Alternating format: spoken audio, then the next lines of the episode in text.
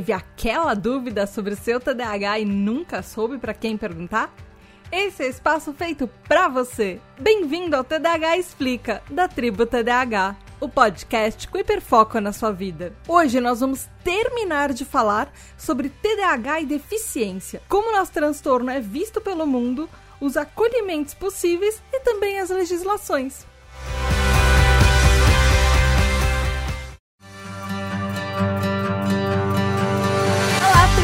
Bem? Aqui é a Tata Finoto e esse é mais um episódio do TDAH Explica com dúvidas que as pessoas mandam, dúvidas frequentes que acontecem uh, tanto no grupo dos TDAH Hypers, que são os nossos apoiadores, quanto na internet, enfim. E aí eu coloco todas essas dúvidas, as pessoas mandam essas dúvidas para a tribo TDAH e eu faço episódios especiais respondendo as coisas que a gente precisa saber. E lembrando que para ter um episódio do TDAH Explica, ele só é possível porque tem os nossos TDAH Hypers, os nossos apoiadores. Então, todo mês que a gente bate a meta de TDAH Explica, vai ter um episódio. Então, se você quiser que tenham mais episódios como esse e além disso outras metas, do tipo lives TDAHs, a gente jogando joguinho, conversando sobre várias coisas, ou por exemplo, entrevistas de pessoas famosas, ou de repente uma pauta mais complexa que você sempre quis saber e a gente não chegou nessa meta ainda, entrevista com especialistas, essas coisas, vai lá em apoia.se barra e seja um apoiador da TribuTDH também. Além da gente estar muito perto de chegar na próxima meta, que são fazer lives para jogar joguinho, para conversar, para falar sobre tudo um pouco, você também tem direito a entrar no nosso grupo exclusivo da Tribo TDAH, mandar perguntas pro TDAH Explica. Enfim, tem um monte de coisa que você pode fazer. Por exemplo, receber os episódios antes, saber segredos de bastidores, conversar com um monte de gente legal lá no grupo, votar nos episódios, nos temas, mandar as perguntas. Enfim, tem um monte de coisa. Então, vai lá e vire um TDAH Hyper. E além disso, os nossos TDAH Hypers também recebem parabéns no mês dos aniversários deles. Isaac Newton, que fez aniversário dia 16 de de fevereiro, Saulo Valory, que fez aniversário dia 17 de fevereiro, Roger Lima, que fez aniversário dia 18 de fevereiro, Marta Martins, que fez aniversário dia 24 de fevereiro, Fernanda Tavares, que faz aniversário dia 24 de fevereiro também, e Diego Fiuza, que faz aniversário dia 26 de fevereiro. Parabéns, parabéns, parabéns! Muitos beijos e felicidades para vocês! Beijo da Tata! Além disso, também tem eu que fez aniversário no dia 21 de fevereiro. E aí, e então, parabéns para mim também. Então, começando esse episódio, na primeira parte eu falei sobre a ONU, sobre defi a definição de deficiência, como a ONU e como decretos brasileiros que o Brasil assinou essa declaração da ONU também como um país membro. Como é que eles veem deficiência, é, o TDAH, o próprio nosso próprio TDAH sendo citado é, pela ONU como é, fatores é, de risco, como ele é visto, é, por exemplo, naquele caso em estudos no Canadá, e fatores de risco de maiores acidentes para pessoas com TDAH também, mas e no resto do mundo, assim, particularmente, sem ser só na ONU, o que, que os outros países já estão fazendo ou já fizeram para incluir o TDAH é, como deficiência. Será que tem lugares onde o TDAH é uma deficiência? E isso tudo já sendo efeito da, do CID-10, que foi publicado em 2018 e teve e agora virou efetivo é, em 1 de janeiro de 2022, como a gente falou naquele último episódio, na verdade agora, penúltimo episódio, que é o TDAH Explica 11, sobre TDAH e o CID-11, as mudanças que nos afetam. Então eu fui pesquisar. Eu tenho curiosidade sobre isso há bastante tempo e a gente já discute isso no grupo dos TDAH Hypers há uns anos, desde que o grupo praticamente começou. E é uma coisa que nas redes sociais tem muita, uh, tem muita dúvida, tem muita pergunta, as pessoas querem saber. Uh, tem gente que concorda, tem gente que acha que não se sente confortável, por exemplo, sendo uh, se incluindo como uma pessoa com deficiência. Mas e como é que as legislações dos países elas tratam isso? É, eu achei alguns documentos, alguns arquivos que comparam é, a Europa e os Estados Unidos e só para dar um, um parecer, não tem tantos materiais individuais de, de países. É, é, mais, é muito mais difícil encontrar, por exemplo, medidas de países orientais sobre TDAH. É, em muitos países orientais não tem muitas medidas para incluir e acolher TDAH é, de uma maneira geral, ainda mais como deficiência. Então, é, eu foquei, na verdade, os materiais que eu achei são centrados na Europa e nos Estados Unidos, na maior parte, na verdade, ali, ponto, uh, porque foi o material que eu encontrei. Mas uh, se eu conseguir acesso a outros outras legislações, outras medidas. Se vocês quiserem me mandar também, eu vou ficar super feliz de conhecer e descobrir. Mas com o tempo e com o material que eu tinha, foi o máximo que eu consegui fazer. E o que acontece é que teve uma evolução nas últimas décadas sobre a própria compreensão do TDAH ao redor do mundo.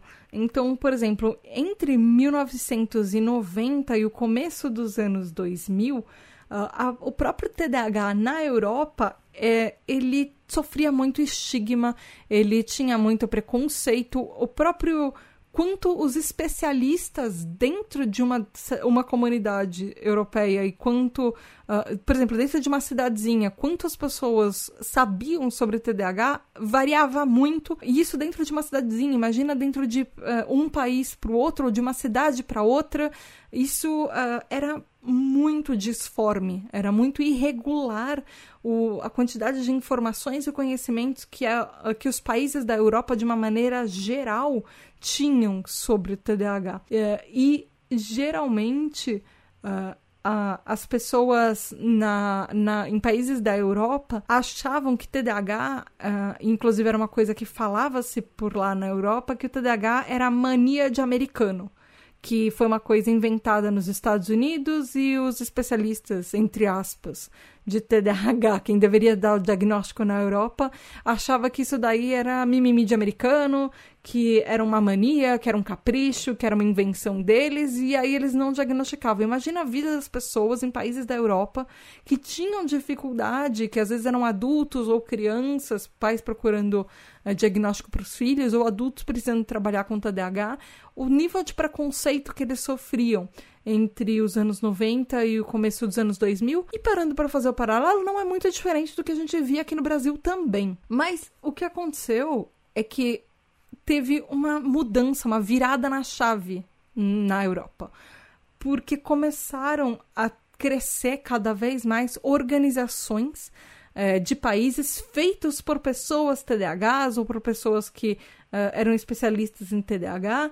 Eh, e isso mudou o cenário europeu. E isso, de uma certa forma, teve um certo impacto de que uh, no nos anos 1990, alguns autores norte-americanos começaram uh, a publicar livros e várias instituições começaram a pesquisar sobre TDAH. Então, a importância da pesquisa acadêmica, a importância da da pesquisa científica, das pesquisas sendo publicadas sobre um tema. Elas mudam as, a percepção da sociedade sobre isso. Ciência é importante, conhecimento científico literalmente mudou a forma como o nosso transtorno é, foi visto, reconhecido e acabou com preconceitos de países. Então, por causa uh, desses estudos científicos, por causa de uh, publicações científicas uh, e também por causa de livros publicados, as escolas começaram a ter mais acessibilidade, começaram a formar algumas instituições, associações. Por exemplo, nos Estados Unidos, e isso marcou que 1990 teve um Individuals uh, with Disability Act, que a gente vai falar disso um pouco mais para frente, que garante direitos para pessoas TDAHs com acomodações nos Estados Unidos, como pessoas com deficiência. Isso de 1990. A gente está falando de 2022 no Brasil e a gente não tem uma coisa assim ainda, mas isso tudo eu vou falar mais pra frente no episódio. Calma, isso é um pequeno spoiler. Mas uh, o que acontece é que, por exemplo, na, e aí na, na União Europeia, nos países europeus, de uma certa forma, essa visão, por causa disso, foi mudando. E isso fez com que eh, não só a saúde o sistema de saúde mudasse, é, como o sistema de educação, como o judiciário, o, é, e, é, e criassem leis para não deixar o TDAH ser, não ter tratamento, não ter acolhimento, não ter é, ferramentas para as pessoas funcionarem na sociedade. Então foram, começaram a ser criadas políticas uh, nacionais na Europa e também políticas de uma certa forma da União Europeia para falar sobre TDAH, para colocar o dedo nessa ferida. Tanto, e, e, ele virou um assunto emergente, ele virou um assunto que estava em pauta, estava em voga. E isso eu estou falando do começo dos anos 2000. Isso foi lá, por exemplo, já começaram a discutir sobre TDAH lá para 2007, lá na Europa. E aí o parlamento uh, da União Europeia chamou instituições de TDAH e, e pessoas uh, e instituições que também faz, fazem instituições legisladoras dos países uh, que fazem políticas públicas uh, de acolhimento, políticas públicas de direitos humanos para entender o TDAH e inserir isso nos países. Eles a parte deles chamarem instituições e reconhecerem as instituições de pessoas TDAHs e com o nosso transtorno é extremamente importante. E aí tem um grupo que chama Grupo de Interesse em Saúde Mental, Bem-Estar e Transtornos Mentais uh, e Deficiências, que ele é um dos responsáveis por manter com que o TDAH esteja sempre presente nas pautas e na agenda eh, da União Europeia para discutir cada vez mais acomodações e direitos para as pessoas TDAHs nos países da Europa.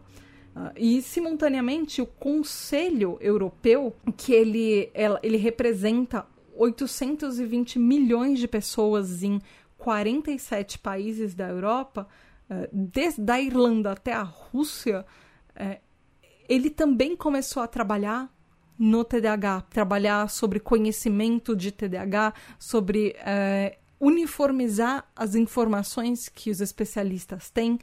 Então, isso encorajou os governos dos países europeus a usar medidas mais acolhedoras, a melhorar os tratamentos uh, e não tratar o TDAH como um, uma coisa de último recurso. Não deixar o TDAH no fim da lista de prioridade e falar ah, se der tempo a gente faz alguma coisa. Mas ele foi uh, incluído no começo dessa lista, ele foi acolhido. e, e isso fez com que medidas fossem criadas, por exemplo, auxílio uh, de habilidades e de gestão comportamental, auxílios nos estudos, uh, auxílio psicológico, por exemplo, tratamento para as pessoas, tanto com psicólogo, psiquiatra, com neurologista, uh, para a saúde mesmo, e médicos, para as pessoas terem acesso aos medicamentos, para as pessoas conseguirem ter os medicamentos delas prescritos sem ter preconceito ou tendo menos preconceito do que tinha antes disso. Antes disso virar uma pauta e começar a ser discutido. E aí a Comissão Europeia, que é um braço executivo, na verdade, que cuida das coisas executivas da União Europeia, uh, ele é um gabinete de governo que ele opera com 27 eh, membros das comissões apontados pelos países da União Europeia, enfim, eles têm um presidente, essa comissão. E em 2002, uh, eles adotaram medidas para que ao, ao redor da Europa, ao redor, na verdade, da União Europeia inteira, acabe com a falta de conhecimento sobre o TDAH, ou seja, eles uniformizaram o conhecimento, eles trouxeram mais informações e a, tentaram combater fake news sobre o TDAH, uh, ah, para criar políticas públicas uh, que tinham reconhecimento, que uh, acabavam, por exemplo, com uh, essas.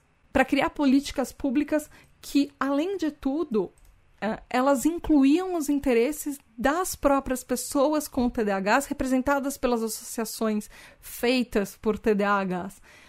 então, é, foram serviços, foram, foram, foram medidas que a Comissão Europeia fez que iam desde crianças até adultos que tinham TDAH. E, por exemplo, ela não tinha um diagnóstico ou tinha um diagnóstico e não tinham tratamento, não estavam sendo acolhidas nesse, nesse momento. Entender essa comissão, queria entender o quanto essas pessoas eram excluídas, quanto uh, o TDAH era uma deficiência é, invisível que não estava sendo é, propriamente endereçada pela sociedade, propriamente endereçada por quem deveria estar tá ajudando nisso. Então, eles entenderam, a, a Comissão Europeia uh, entendeu o TDAH é uma deficiência que causa é, danos familiares, que pode causar rompimentos familiares, tanto é, problemas, por exemplo, entre pais e filhos, quanto é, divórcios nos casamentos, por exemplo. Ela causa exclusão escolar, ela, ela causa isolamento social, ela faz com que pessoas TDAHs tenham maiores probabilidades de se envolver com substâncias, com álcool, com abuso de drogas, com crime, por exemplo.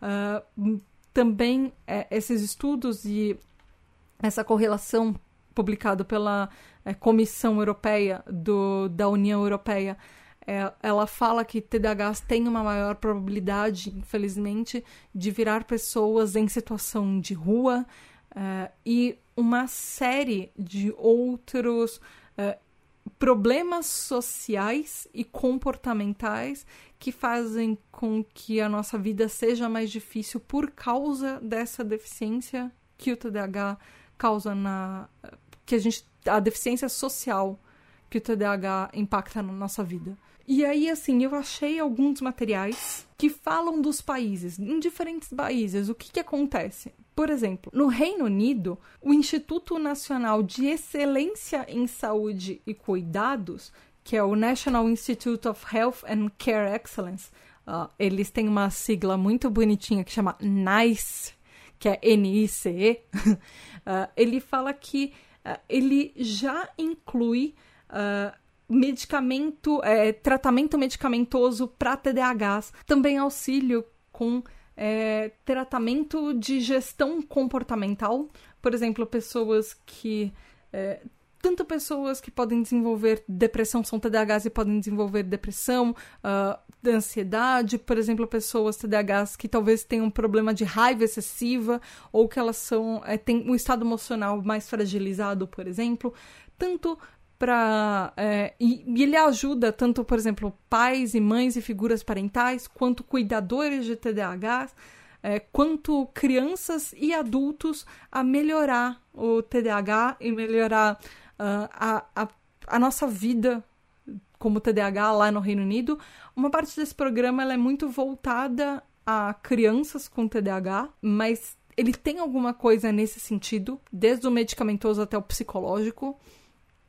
Já na Alemanha, por exemplo, as autoridades alemãs uh, elas têm centros pediátricos e de educação especial é, para oferecer um treinamento, para oferecer tratamento para crianças com TDAHs e treinamento para os pais, ou seja, os pais que têm filhos TDAHs e não sabem o que fazer, é, eles têm reuniões, eles têm treinamento e eles têm ajuda para lidar com os filhos TDAHs. É, eu não sei o quanto isso é, é, bom ou não, mas eu acho que grupos de apoio são importantes. Talvez, por exemplo, no Brasil a gente sofresse muito menos se os nossos pais falassem sobre TDAH e trocassem experiências entre eles e entendessem melhor a gente, talvez, de uma maneira geral, não só no Brasil, mas no resto do mundo. Uh, só que a parte da educação de centros especializados, de uma certa forma, elas ela, se ela não for uma coisa que segrega o TDAH, se ele auxiliar o TDAH a, a ter uma, um estudo como qualquer outra criança, eu acho super válido. Não segregando é super válido, não tendo uma escola, por exemplo, separadinha só para os TDAHs. E aí na França, eles é, têm uma, uma lei que fala que crianças é, TDAHs podem se beneficiar, e crianças com deficiências podem se beneficiar de suporte adicional e diferentes tipos de suporte adicional, desde do diagnóstico da deficiência, uh, que eles chamam de élève em situação de handicap. Uh, eu acho que é isso, eu não falo francês, eu pedi uma ajuda para o Google, enfim, que são estudantes em, uh, com deficiência, e ele inclui o TDAH nisso como deficiência.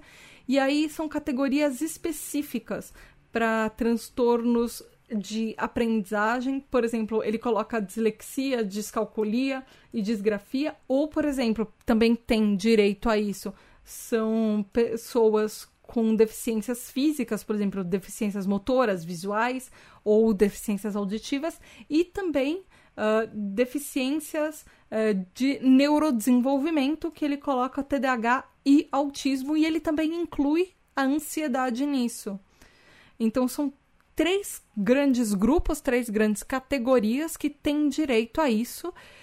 E também há adultos. Uh, na França, ela incluiu depois, não só para escolas, mas adultos na França têm, uh, com diagnóstico de TDAH têm direito a, por exemplo, grupos de acolhimento nas cidades.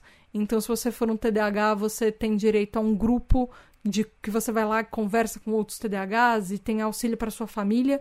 E em algumas situações, o, go o governo dá um auxílio monetário, dependendo da situação do TDAH, para você, por exemplo, não perder o emprego e passar fome.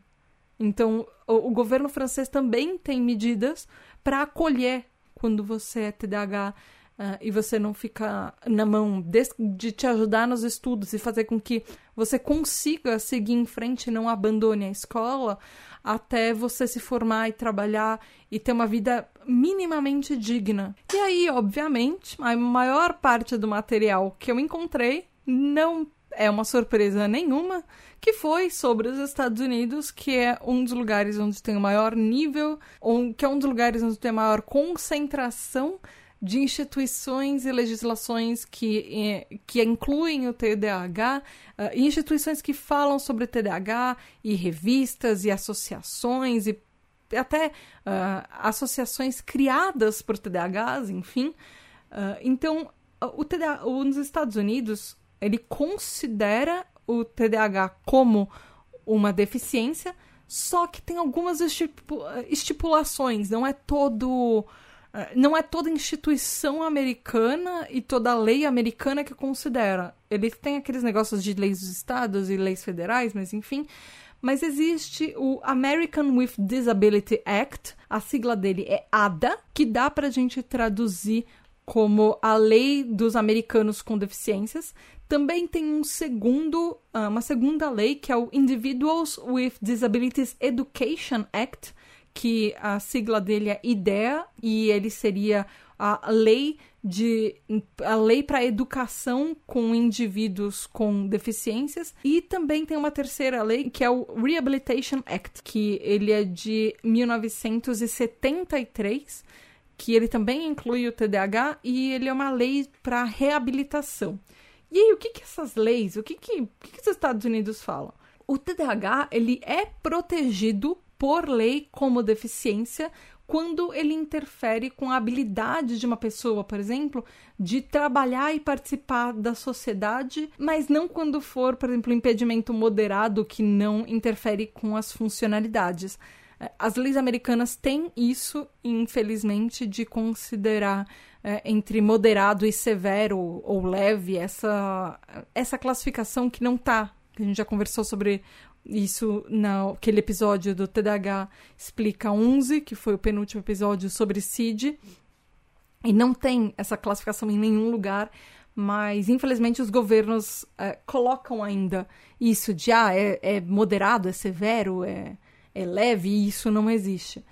Uh, mas enfim, o, existem, existem centros para controles de doenças que consideram o TDAH como uma deficiência e uma, um TDAH mais severo, segundo o que eles falam, pode ter direito a benefícios do governo nos Estados Unidos, como, por exemplo, é, programas de previdência social e seguro social, é, e receber é, dinheiro do governo, receber medidas do governo para situações mais crônicas, por exemplo, que eles oferecem isso para as pessoas para situações crônicas que ele dá isso para as famílias com TDAHs abaixo de 18 anos que são afetados uh, muito. afetados, que, o que eles consideram severo, que não existe, uh, no TDAH. Então, para ter. Para essas pessoas, para essas famílias terem auxílio. Então, por exemplo, comprar medicamento para pagar um terapeuta, para pagar um psicólogo, um psiquiatra, um neurologista. Uh, então, ter. Porque nos Estados Unidos, obviamente, não tem o SUS, não tem um, um, sistema de saúde que ele é gratuito, então as pessoas precisam pagar absolutamente tudo. Então, uh, em famílias com condições uh, mais baixas, com situações de maior carência, o governo interfere nisso e dá uma ajuda monetária para essas famílias, para elas poderem auxiliar uma criança com TDAH nessas famílias. E isso não só para crianças, adultos também. Adultos TDAHs têm direito a um Social Security Disability, que é o SSD, que são pagamentos da Previdência Social para adultos norte-americanos com TDAH uh, que têm, por exemplo, é, mais dificuldades no trabalho, dificuldades de manter um trabalho ou ter alguma, algum impedimento, alguma dificuldade maior por causa dos sintomas do TDAH. Uh, e eles podem ser elegíveis para receber esses pagamentos, eles podem ser elegíveis para isso. Mas eles têm diversas regras e antes de aplicar para esse programa, antes de aplicar para ter esse direito, tem que recolher um monte de documentação e pegar medicação uh, e ver com o médico. E ele fica muito mais difícil, por exemplo, se o seu TDAH já não tinha sido diagnosticado na infância, se você teve um diagnóstico só na vida adulta, uh, e passar por um monte de entrevistas. E aí ele considera, por exemplo, para você poder ter esse direito, diversos fatores, por exemplo, a sua idade, uh, o seu histórico de trabalho, o seu grau de educação, uh, seu histórico médico, alguns outros fatores, e, e além disso, ele também Uh, inclui documentos médicos para de que você inclui, é, avaliações psicológicas e psiquiátricas, é, notas dos seus médicos, dos seus especialistas sobre você, sobre o seu transtorno, enfim. O que, fazendo um paralelo com o Brasil, não é muito diferente, por exemplo, se você precisa uh, aposentar por invalidez ou se você precisa receber um remédio do governo, porque algumas condições no Brasil, algumas doenças, alguns transtornos, eh, algumas deficiências têm direito, por exemplo, a medicamento do governo, que são medicamentos caríssimos que as pessoas não têm acesso a conseguir isso porque os medicamentos são muito caros. Então, você pode é, ir é, no SUS e existem governos, é, medidas do governo que você pode conseguir tipos de medicamento se é um medicamento que você vai, por exemplo, um remédio que você vai usar tomar para a vida toda.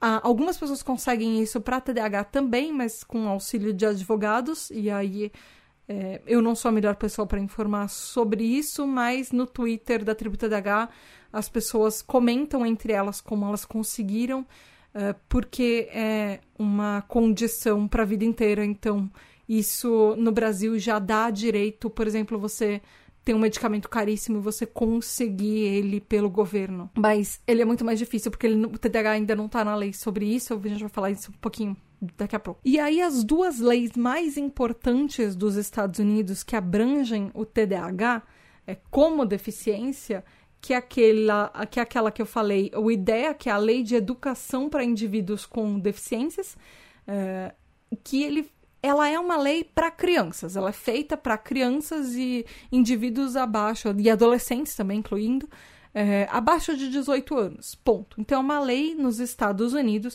uh, que ela fala que toda criança, todo adolescente tem direito à educação gratuita e pessoas com deficiências, incluindo o TDAH, têm eh, direito à educação especial uh, e serviços que auxiliem a essas crianças e esses adolescentes a completarem os estudos e terem auxílio nos estudos Uh, e, algum, e TDAH faz com que, como deficiência, essas crianças e adolescentes sejam elegíveis para isso. Além do que eu já falei, também acompanhamento para famílias. De, algumas famílias também têm direito a um tipo de pensão uh, do governo, do, de, da Previdência Social, enfim. E aí também tem uma outra lei, que é a lei dos americanos com deficiência, uh, que é aquela ADA que eu falei, e que ela é para adultos. Essa daí é só para adultos e ela fala que as leis federais nos Estados Unidos que, que entraram em efeito a partir de 1990, elas protegem os direitos de pessoas com deficiências, incluindo o TDAH nisso. E o objetivo da ADA, uh, dessa lei, é principalmente garantir que uh, adultos não tenham uh, preconceitos, não sofram discriminação pública ou de qualquer forma que é ilegal por causa da deficiência. Então, as pessoas com deficiências, elas pra, essa lei foi feita para que elas possam ter as mesmas oportunidades e proteção que qualquer outra, independente de etnia, independente de orientação eh, de gênero, de idade, de religião ou de qualquer outro critério, por exemplo, deficiências. E aí, ela, essa lei, ela, ela é uma lei bem eh, nos moldes americanos, que ela fala com que, que qualquer empresa, por exemplo, com mais de 15 funcionários, ela seja proibida de discriminar qualquer tipo de trabalhador uh, e ela é obrigada a fazer acomodações. Mas, assim, comparando com a lei brasileira, a lei brasileira fala que qualquer uh, lugar você não pode discriminar, independente se você tem mais ou menos de, de 15 funcionários na empresa. Nos Estados Unidos fala que você não pode discriminar acima de 15 mas que você tem que fazer acomodações para as pessoas com TDAH, e ele cita o TDAH nisso, desde que não seja muito custoso, muito oneroso uh, ah, para o empregador. Então, ele pode fazer coisas por você, TDAH, como uma pessoa com deficiência, desde que ela não seja muito cara, desde que ela não seja muito trabalhosa. E essas palavras estão nessa lei. Então, se não der custo extra para o negócio e para a empresa, ela vai te acolher. Mas uh, que o recomendado é você falar para o seu empregador que você é, tem TDAH e como ele pode te acolher, desde que não sejam medidas é, muito é, estratosféricas, muito elaboradas, enfim mas que você. Mas a própria lei fala para você não citar o seu TDAH, a menos que você seja. Uh, se você se sinta compelido a isso ou que você precise realmente citar o seu TDAH. Então, a menos que você tenha, que você tenha muitos problemas no seu trabalho com o TDAH, só para garantir, é uma lei, mas não cita ele não. E, e tá escrito isso. E é muito bizarro, mas enfim. Uh, tem direitos de pessoas com deficiência, mas só se você não incomodar muito. E mesmo se você incomodar muito, eu espero que você não custe nada para a empresa. E leis americanas. É assim que elas lidam com as pessoas TDAHs. mas ele, ele tá, pelo menos, desde 1990, incluindo numa lei que tem que dar acolhimento de uma certa forma. E aí, na seção 504 dessa lei, ele fala que nenhum indivíduo é, com deficiência nos Estados Unidos deve ser excluído, negado de qualquer benefício ou sujeito a qualquer tipo de discriminação. Uh, a, e isso, assim, em qualquer programa uh, federal ou uh, estadual, ou em qualquer lugar, qualquer atividade, e ele pode ser elegível para receber um suporte financeiro do governo federal, uh, que é, só excluindo algumas instituições, por exemplo, os serviços postais dos Estados Unidos ou, ou algumas uh, agências executivas do governo. Mas que nessa lei ele dá direito a acomodações para os empregados com deficiência, e deficiência nela inclui o TDAH, é, programas de acessibilidade, é, comunicação efetiva com as pessoas, é, por exemplo, que tem algum problema é, de audição ou alguma deficiência, é, e, a, e também com, pro, comunicação efetiva com pessoas que têm problemas é, de visão ou qualquer grau de deficiência visual, e acessibilidade na condução, por exemplo, de alterações na condição, enfim. E aí, neste momento do programa, a gente chega no Brasil, o que acontece por aqui? Para basear o TDAH em deficiência, uh, e isso foi um dos pontos que me puxou no episódio é, sobre CID no TDAH, o episódio do TDAH Explica 11, por que, que eu resolvi fazer esses episódios sobre TDAH como deficiência, precedente na nossa lei. Existe uma política nacional de proteção dos direitos das pessoas com transtornos do espectro autista, uh, que é a lei número 12.764 de 2012. E aí, no artigo 3, no parágrafo 1, fala de uma carteira de identificação de pessoas com transtorno do espectro autista que chama CIPTEA. E aí essa carteira garante para as pessoas autistas uh, o direito das pessoas com deficiência. Foi a partir disso que as pessoas uh, autistas foram incluídas na lei com deficiência. E por que que eu tô citando essa lei para TEA num programa de TDAH? Porque essa lei tem como base a Classificação Estatística Internacional de Doenças e Problemas Relacionados à Saúde. Isso eu copiei, isso está escrito na lei, no artigo 3, parágrafo 1, que é o CID 10.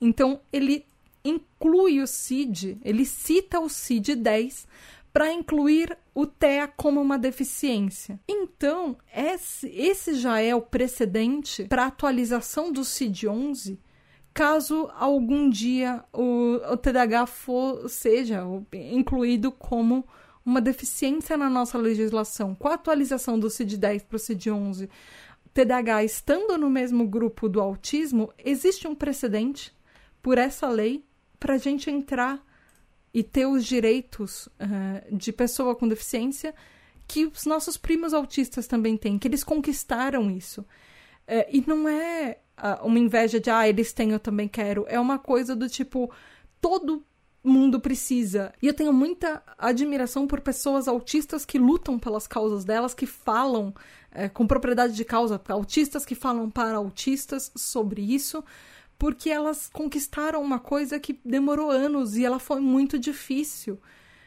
E a gente pode uh, se ajudar, porque autistas e TDAH têm um nível de comorbidade muito alto. Tem muitos autistas que também têm TDAH. E é uma coisa que a gente pode se espelhar neles. Seria do tipo nossos primos que conseguiram uma coisa que a gente também está querendo.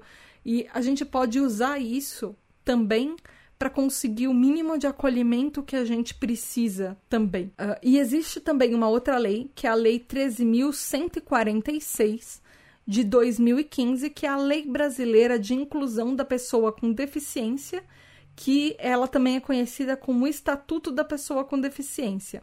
E aí no Brasil essa lei fala que o artigo 2, ele considera-se como pessoa com deficiência aquela que tem impedimento de longo prazo de natureza físico, mental, intelectual ou sensorial.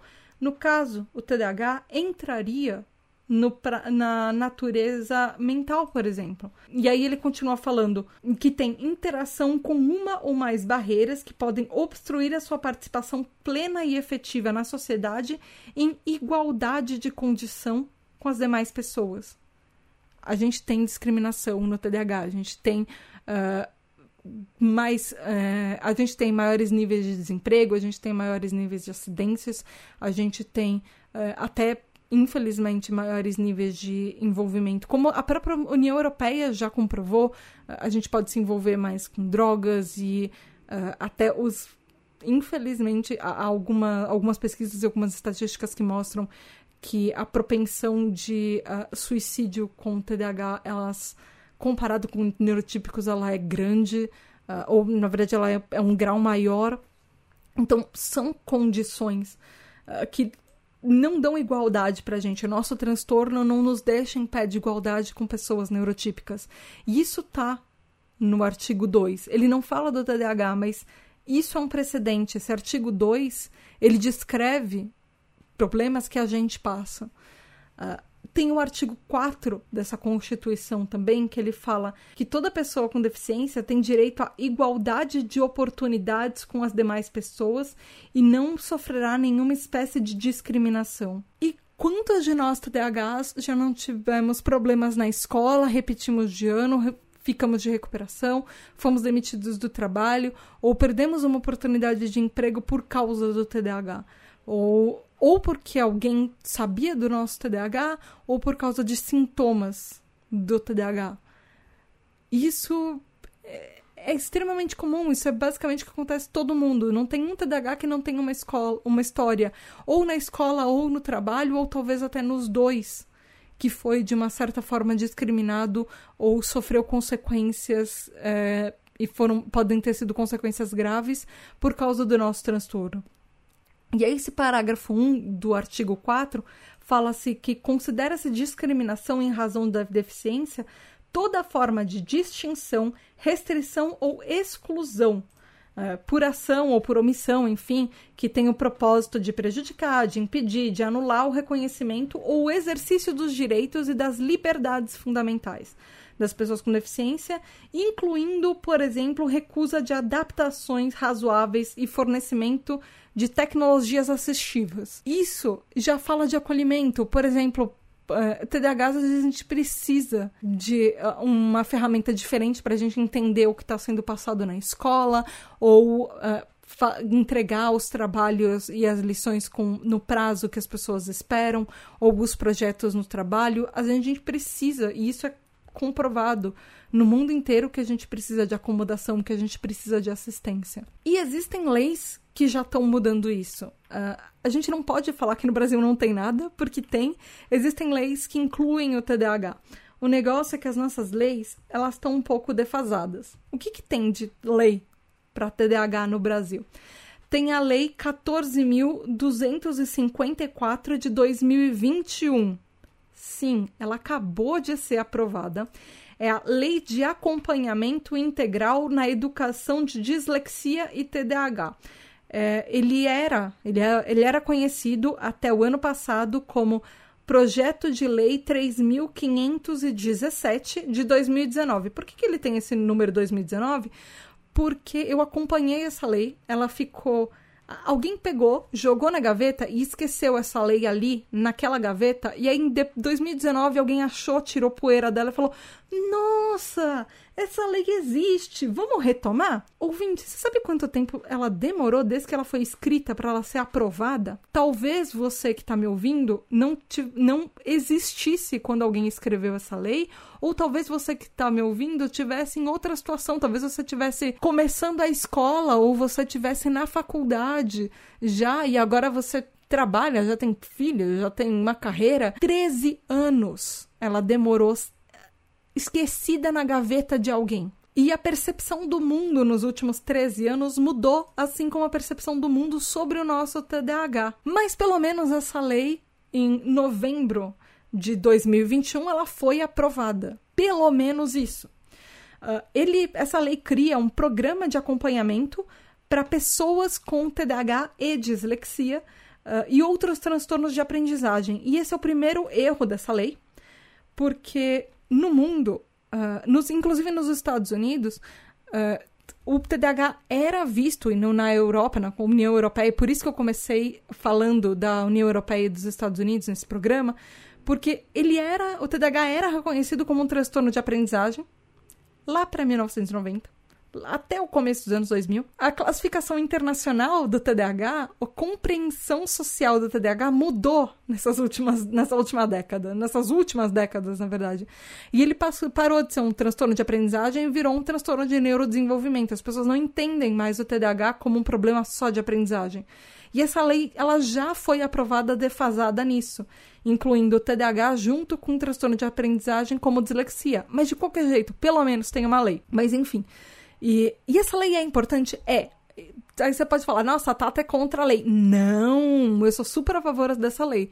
Eu, assim, colhem essa lei num post-it na minha testa porque ela é importante para pessoas, é para crianças e para adolescentes com TDAH, porque ela garante identificação precoce no transtorno, ela, ou seja, ela dá, ela garante o diagnóstico de você que é, tem um filho com TDAH, de você é, que é adolescente com TDAH, enfim, ela tem, ela garante o encaminhamento uh, da, da criança ou do adolescente para o diagnóstico e apoio educacional nas redes de ensino, tanto pública quanto particular, e apoio terapêutico especializado na rede de saúde. Ela garante isso para TDAHs.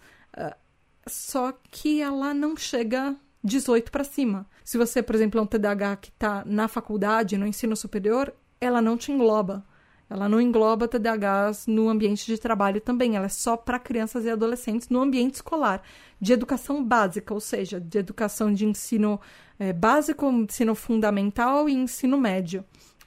E é, mas ela fala que tanto as redes públicas quanto as redes privadas devem garantir o cuidado, a proteção uh, desse educando, tanto com TDAH quanto dislexia e outros transtornos de aprendizagem. Assim como garantir, por exemplo, pleno desenvolvimento, tanto físico quanto mental, quanto moral. Aí ele coloca espiritual e social uh, com auxílios dessas redes de proteção, ou seja, que uma criança TDAH, ela pode ter um auxílio de alguém, de um orientador, para ajudar ela na escola e ajudar a organizar as tarefas e um psicopedagogo ou alguma coisa assim, por exemplo. Tanto uh, nos territórios que essa lei fala de natureza governamental ou não governamental. Essa lei é importante, sim, mas essa lei ela já nasceu defasada por considerar o TDAH como um transtorno de aprendizagem, sendo que o resto do mundo já não considera a gente mais um transtorno de aprendizagem. E eu quero terminar esse episódio com uma esperança, porque isso para mim é, é, é, é, o, é a maior forma de esperança que tem. Existe um projeto de lei que ele foi criado no fim do ano passado, que ele chama Projeto de Lei 2630, uh, que ele é de 2021 e quando eu digo projeto de lei, uh, não sei se você que está me ouvindo do outro lado, você está familiarizado com isso, mas significa que assim, alguém escreveu uma proposta. Essa proposta vai passar por 15 mil carimbos e gavetas uh, e mesas e gente metendo bedelho e canetando e riscando um parágrafo acrescentando outro, até alguém falar, ok, todo mundo aprova, todo mundo levanta a mão, fala aprova, e aí, depois que a prova ainda vai para presidência e sabe-se lá quando que isso vai ser e quem vai ser, e aí essa presidência pode canetar e falar não, ou ele pode colocar o carimbinho e falar beleza, aprovou, é isso. A última, o último projeto de lei, que foi esse da escola, demorou 13 anos para ser aprovado. Eu realmente espero, como o TDAH hoje em dia está muito mais em pauta do que na última década, que esse projeto de lei demore muito menos.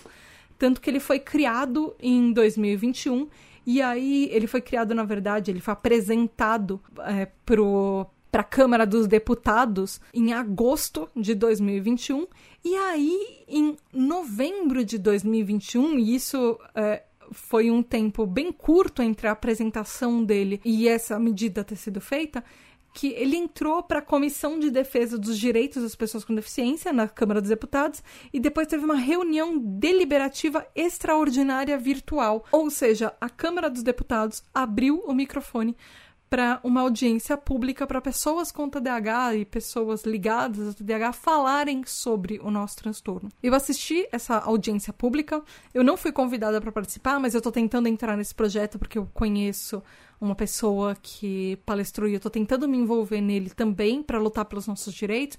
O que acontece? Na audiência pública foi convidada uma pessoa com TDAH e três ou quatro mães de TDAHs que elas não eram TDAHs e elas estavam falando por terceiros. Não tem problema você ser uma mãe de TDAH, um pai de TDAH. E você tá super certo em tentar apoiar o seu filho. É, é assim, é incrível você estar tá lá apoiando o seu filho e você ter medidas para você apoiar é, uma criança que você ama, que ou um adolescente que você ama, porque você quer tornar a vida dela, dessa criança, desse adolescente melhor. Isso é louvável, isso é incrível, mas isso tira o espaço de quem é TDAH e do nosso protagonismo como TDAH defendendo o nosso próprio transtorno, explicando o nosso ponto de vista que nenhuma outra pessoa vive na nossa pele e tem sobre o nosso transtorno. O primeiro erro dessa, dessa audiência foi esse, mas uh, em compensação podem ter próximas audiências e a gente pode talvez mudar isso. Esse essa política nacional de proteção aos direitos das pessoas com TDAH, que é esse projeto de lei é, 2630, ele fala assim: ele institui a Política Nacional de Proteção de Direitos das Pessoas com Transtornos Déficit de Atenção e Hiperatividade, uh, prevendo diretrizes, direitos e garantias, estabelecendo que as pessoas com transtorno déficit de atenção e hiperatividade uh, sejam consideradas pessoas com deficiências em todos os efeitos. Dentre os direitos estão, e isso eu estou lendo o que é o projeto de lei. Vida digna, integridade física e moral, livre desenvolvimento da personalidade, segurança, lazer, proteção contra qualquer forma de abuso e exploração, acesso a ações e serviços de saúde conforme os protocolos clínicos e diretrizes terapêuticas, educação e ensino profissionalizante, acompanhante escolar especializado em casos de comprovada necessidade, emprego adequado à sua condição, moradia, inclusive em residência protegida, uh, e previdência e assistência social. Essa lei é extremamente importante. Essa lei é melhor até do que outros lugares que a gente já viu lá fora, no resto do mundo, na Europa, nos Estados Unidos. E assim, eu tô torcendo com todo o meu coração para ela ser aprovada e eu tô tentando de qualquer jeito entrar nesse projeto para tentar lutar pelos nossos direitos e defender os TDAHs e entrar nisso e representar a nossa tribo nisso. O negócio é que da primeira vez que canetaram, assim que aprova, que uh, colocaram esse projeto, esse projeto de lei na mesa, já canetaram ele falar, e tiraram todas as vezes que a palavra deficiência aparece. Então já tiraram a, a palavra deficiência. Eu, eu espero, e eu tô tentando que talvez isso volte de alguma maneira, porque o TDAH já é visto lá fora como deficiência. A ONU já coloca, já cita o TDAH em materiais falando sobre deficiência. Isso seria extremamente importante, esse reconhecimento na lei brasileira, pra gente. Uh, existe. Uh, tem uma fala, inclusive foi uma fala nesse, nessa audiência pública desse projeto de lei, que é do Yuri Maia, que ele faz o Instagram do TDAH Descomplicado, e ele falou assim que independente se você, indivíduo eh, TDAH, se considera ou não como deficiência, isso é importante para nós, para toda a nossa comunidade de TDAH, que é um direito seu você não se considerar com deficiência, porque o máximo que você pode fazer é não é, é optar por não ter esses direitos dessa lei mas que você não pode impedir. Uh, e isso agora sou eu, Tata, falando. Você não pode ser egoísta o suficiente de achar que TDAH não é uma deficiência porque você não gosta dessa palavra deficiência e impedir com que todos os outros TDAHs tenham acesso a um direito nosso que o resto do mundo já está dando como direito e que a gente precisa disso porque você não gosta. Você pode ter o seu direito de um dia, quando isso for aprovado, eu espero que ele seja, que essa lei seja aprovada com a palavra deficiência. Você pode ter o, o direito de não usar isso e continuar seguindo a sua vida do jeito que você quer, do jeito que você acha, mas, com, mas não tirar o, o direito das pessoas que podem optar por isso porque talvez o sapato da outra pessoa seja mais apertado do que o sapato que você está calçando. Então, uh, e eu sei que às vezes alguns momentos das nossas vidas são muito mais difíceis com o TDAH e às vezes a gente está em momentos da vida que o TDAH parece que não impacta tanto. Ele vai impactar sempre, mas às vezes a gente está mais adaptado na nossa rotina na nossa vida para isso. Mas tem outros momentos não que a gente não pode julgar o outro porque a, gente não sabe que o outro, a outra pessoa TDAH está vivendo. E, inclusive, é por isso que eu defendo tanto que TDAHs deveriam falar de TDAH e não é, mães, pais, especialistas como terceiras pessoas. Porque só a gente sente a dificuldade que a gente tem no dia a dia e está sentindo na nossa pele. Então, é, eu sou extremamente a favor de não só incluir TDAH como deficiência, e como também garantir os nossos direitos e fazer com que o protagonismo em qualquer lei, uh, qualquer associação, seja de TDAH para TDAH e que nós sejamos a, a, primeira pessoa, né? a primeira pessoa com, com fala, com lugar de fala, com voz, em qualquer lugar que a gente participa, qualquer lugar que alguém fale, ah, TDAH é isso, a pessoa que fala sobre o TDAH seja um TDAH. Essa lei é uma esperança pra gente de conseguir medicamento, uh, até medicamento talvez gratuito, conseguir é, mais é, reconhecimento no diagnóstico, ter um número de subdiagnósticos mais baixo, porque o número de pessoas não diagnosticadas com TDAH, quando elas são TDAHs, é muito alto porque os, uh, os especialistas não conhecem TDAH o suficiente. Ter mais auxílio nas empresas, mais auxílio nas escolas, uh, menos demissões, menos preconceito, uh, ter mais direitos e acomodações como PCD que a gente, como TDAH, já tem. Já deveria ter esse direito há muito tempo.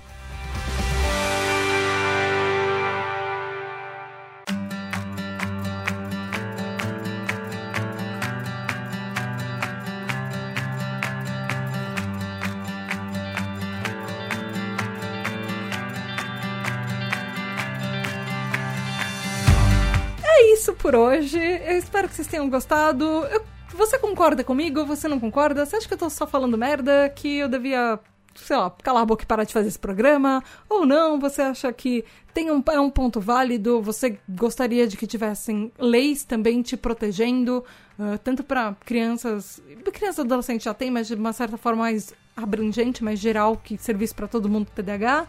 Fala comigo, eu queria saber o que você achou desse episódio, desses dois últimos episódios, na verdade. Uh, qual é o seu ponto de vista sobre isso? Vá lá em tributadh, tanto no Twitter quanto no Instagram. Eu tô lá te esperando, tô lá para conversar com você. E não esqueça que esse episódio do TDAH Explica ele só acontece por causa dos nossos TDAH Hypers, os nossos apoiadores da Tribo TDAH. Então, além de fazer com que mais episódios da Tribo TDAH venham todo mês para você, também você pode entrar num grupo secreto, exclusivo, receber os episódios antes, é, saber segredos de bastidores, enviar dúvidas para o TDAH Explica, enfim, e um monte de outras vantagens. Vai lá em apoia.se barra Tribo TDAH. É isso aí! Beijo da Tata e até o próximo episódio. E eu não posso terminar esse episódio sem deixar um agradecimento especial para mais nova membro da nossa equipe da tribo TDAH, que é a Mari Mendes, que agora oficialmente ela tá fazendo parte uh, da equipe, ela tá me ajudando com a parte administrativa. Então, boas-vindas oficiais, Mari! Yay! E muito, muito, muito obrigada de coração aos nossos TDH Hypers, os nossos queridos apoiadores maravilhosos. Gabriel Nunes, Tati Zila, Regiane Ribeiro, Michael Dampiero, André Luiz Carvalho, Edu Caetano, Antônio Eduardo, Rafa, Daniel Jimenez, Luana dos Anjos, Rafael Nascimento, Mareu, Daniel Rocha, Juliana Velma, Mari Mendes, Andréa Martins, Marina Pullen, Leonardo Loss, Luiz Drummond, Lex MF, Ricardo Bruno Machado, Lívia Cassola, David Freitas, Michel, Bruno Titonelli, Samuel Eduardo, Leila Assassini, Alexandre Maia, Lucas, Mário Lúcio, Júnior Gomes, Nath Ribeiro, Telo Caetano, Alessandro Torres, João Queiroz, Giovana Lima, Alexandre Presuntinho, Matheus Ligabo, Abissai Santos, Aline Coelho, Gustavo Petri, Michael França, Juliana Costa, Val Armanelli, João Furtado, Raquel Bank, Ivan Luiz, Caio José, Isaac Newton, Paulo Alexandre, Ivan Francisco, Maia Canal, Érica, Letícia Miller, Ana Márcia de Lima, Natália Sanches, Edson de Carvalho, Thomas Versiani, Laedson de Oliveira, Tabita Moreira, Ananda Krishna, Diego Quino, Ana Carolina, Sara Fernandes, Alu, Saulo Valori, Madu Silva, Roger Lima, Julia Nagli, Matheus Braga, Rafael Barreto, Gabriele Varão, Aline Ayumi, Michel Calor, Juliane Oliveira, Jason Silva, Narcisa, Regis Nazi, Anderson Caires, Nia Lulier, Beto, Orlando Gomes, Moza Sodré, Maia de Godoy, Tali, Felipe Horácio, Michele, Felipe Rocha, Bíblia, Ferboni, Roberta, Maria Reis, Ana Rodrigues, Graziela de Godoy, Luiz Ferreira, Raquel Romaine, Kel Bonassoli, Giovanna Primon, Lígia Mariani, Joyce Regina, Angélica Castro, Ellen, Tieli, Angeli Lucas, Sara Marina, Rebeca Nicotera, Gabriela Monteiro, Arthur Cantarella,